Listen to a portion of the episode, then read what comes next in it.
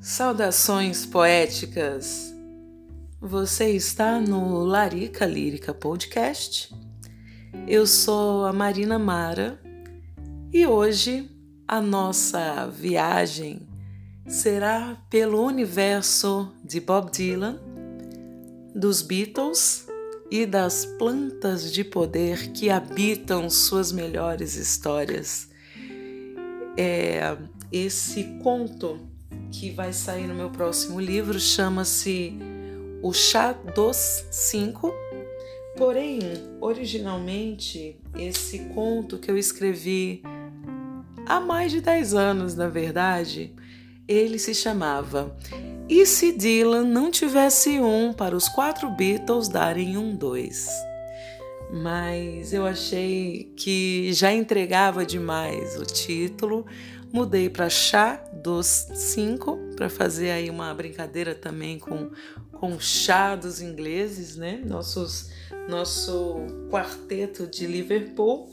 Então ganhou aí uma homenagem um pouco mais sutil, mais poética, mas a verdade da história é essa.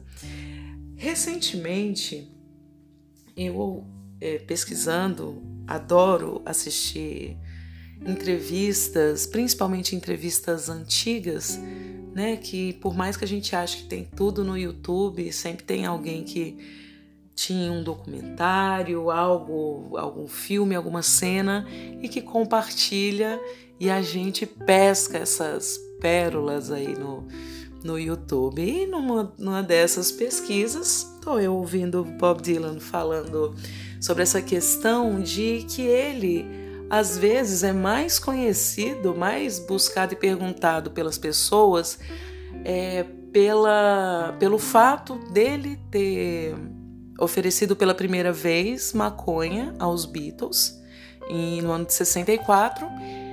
Mas o que acontece foi que ele desabafou e agora a verdade veio à tona, que é a seguinte: quando ele ofereceu, ele não achou que estava ali meio que fica fazendo uma, uma aura de endeusamento dele ter apresentado um estado alterado de percepção pelo uso de plantas de poder que seria perceptível nos, no, na obra após isso dos Beatles, né? Eles foram atrás do autoconhecimento, foram para a Índia, usaram é, a psicodelia é, da, da o que a gente chama de, de borracheira, né? Da, da viagem ali que, que ele teve com o seu experimento, colocaram Dylan como se fosse intencional. Mas a grande verdade, o Dylan, quando ele chegou a oferecer, foi um ato de educação, porque ele jurava que os Beatles eram os próprios usuários da erva por conta da música que o Dylan falou assim, como que uns caras que tem uma música I get high, I get high, I get high, tá falando do I wanna hold your hand mas na verdade que é I get high, que é eu fico chapado. Então, eu fico chapado, eu fico chapado. Era assim que o Dylan ouvia. Mas na verdade a música é I can't hide. Eu não posso me esconder. I can hide, I can hide. E o Dylan achou que eles ficavam cantando Eu Fico Chapado, Eu Fico Chapado e compartilhou ali o que ele tinha à mão, né? Mas nunca teve exatamente. Olha a caneta até caiu no chão.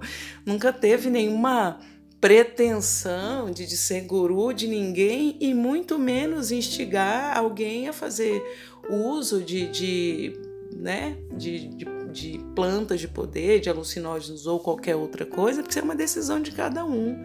Né? Então eu, eu ri muito, eu ri muito dessa história, porque, poxa, eu escrevi há 10 anos, foi muita pesquisa, não tinha assim tanta, tanta literatura, tantas matérias à disposição para chegar a fazer mesmo essa pesquisa de como eles lidariam com essa com essa situação.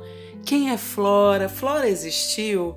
Sabe? Então, os meus contos fantásticos de literatura fantástica, eles são verossímeis, eles são tem toda a possibilidade deles terem acontecido, porque sempre quando se fala de época, de data e alguns detalhes, realmente aconteceu. E, como diria Manuel de Barros, né, só só só 10% do que eu escrevo é invenção. Não, mentira, Marina, vai. vai. 90% do que eu escrevo é invenção. Só 10% é mentira.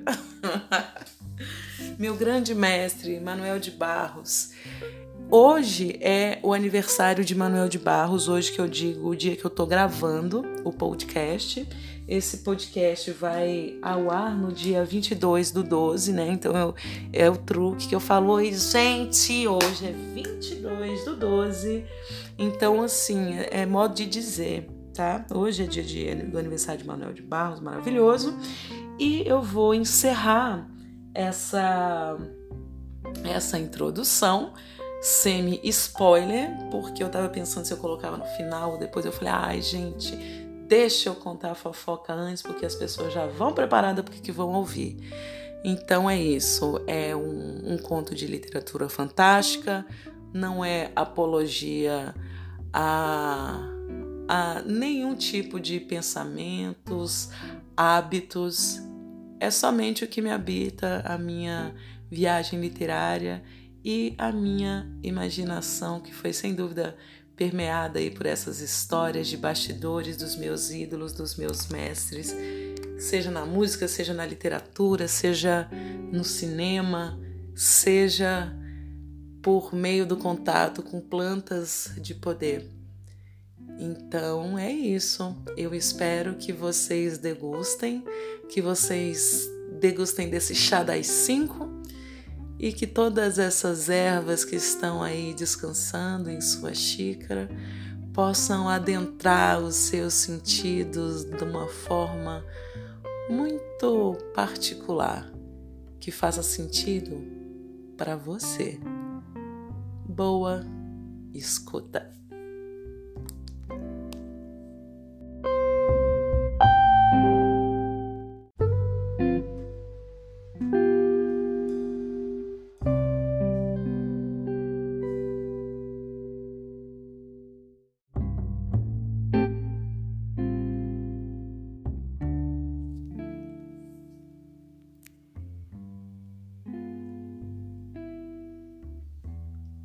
O Chá dos Cinco. No dia em que Bob Dylan apresentou maconha aos Beatles, ajudava, sem saber, a salvar parte da humanidade por meio da música. É assim que está na história. Afinal, baseado naquele encontro de 1964, deu-se início à caminhada de autoconhecimento e experimentações que desembocou no disco marco Sgt. Pepper's Lonely Hearts Club Band. E se Bob Dylan não tivesse um, para os quatro Beatles darem um dois? A história musical pós-sobreposição de oito canais e psicodelia do Sgt. Peppers que se tornou referência para muitas experimentações artísticas, teria vindo de outro álbum? Na mesma época, Frank Zappa, Hendrix, Velvet Underground, Pink Floyd e Janis Joplin também faziam interessantes experimentações musicais. Mas, sem dúvida, o álbum do Sargento Pimenta foi o grande marco da época. Porém, há uma parte da história que muitos não sabem. De quem era esse tal fumo? Quem salvou os Beatles? No ano de 1964, em Nova York, o jornalista Al Aronovitz apresentou os quatro rapazes de Liverpool ao futuro ex-cantor de folk Bob Dylan. foi um encontro divertido no bar do hotel. Ringo, como sempre, hilário. Paul, George e Lennon logo se sentaram e pediram bebidas. Olhando fixamente para o grupo, Flora desenhava anéis de fumaça no ar na mesa do fundo do bar. Eram sinais de fumaça para o seu querido amigo Bob Dylan. Flora sentou-se à mesa com os músicos. Falou sobre seu cachimbo embebido em chá sagrado de cipó e raiz. E quem fumasse naquele cachimbo conheceria Gaia mais de perto. Todos fumaram. Enquanto o cachimbo passava de mão em mão, Dylan dedilhava e improvisava ao violão sobre algumas palavras de Flora. Cada um improvisou com percussão em objetos, solfejos, chocalhos e paliteiros. E silêncios. Havia algo intenso fluindo ali Flora convidou o quinteto musical à mesa para fazer uma visita a uma aldeia remanescente de seu povo. O sim veio em uníssono. Flora convidou Ringo, George, Paul, Lennon e Dylan para um ritual com o chá sagrado ao primeiro pôr do sol daquele ano. Era uma celebração a Pachamama, a Mãe Terra. Após o chá, acendeu-se uma fogueira na qual cada um colocou um punhado de ervas secas, defumando seus sentidos e convidando seus medos para dançar chocalhos novamente invadiram a atmosfera do local e também os tambores, as vozes. Ao cair da noite, todos estavam dançando com os xamãs. Era uma catarse, uma verdadeira fogueira das vaidades. Todos estavam com a percepção tão aguçada que um a um buscou seu instrumento. Somou-se o folk and roll ao batuque xamânico. Dizem que foi nessa borracheira lírica que brotaram as primeiras músicas do disco Sgt. Peppers, bem ali, ao pé da fogueira e de pé no chão. Arro.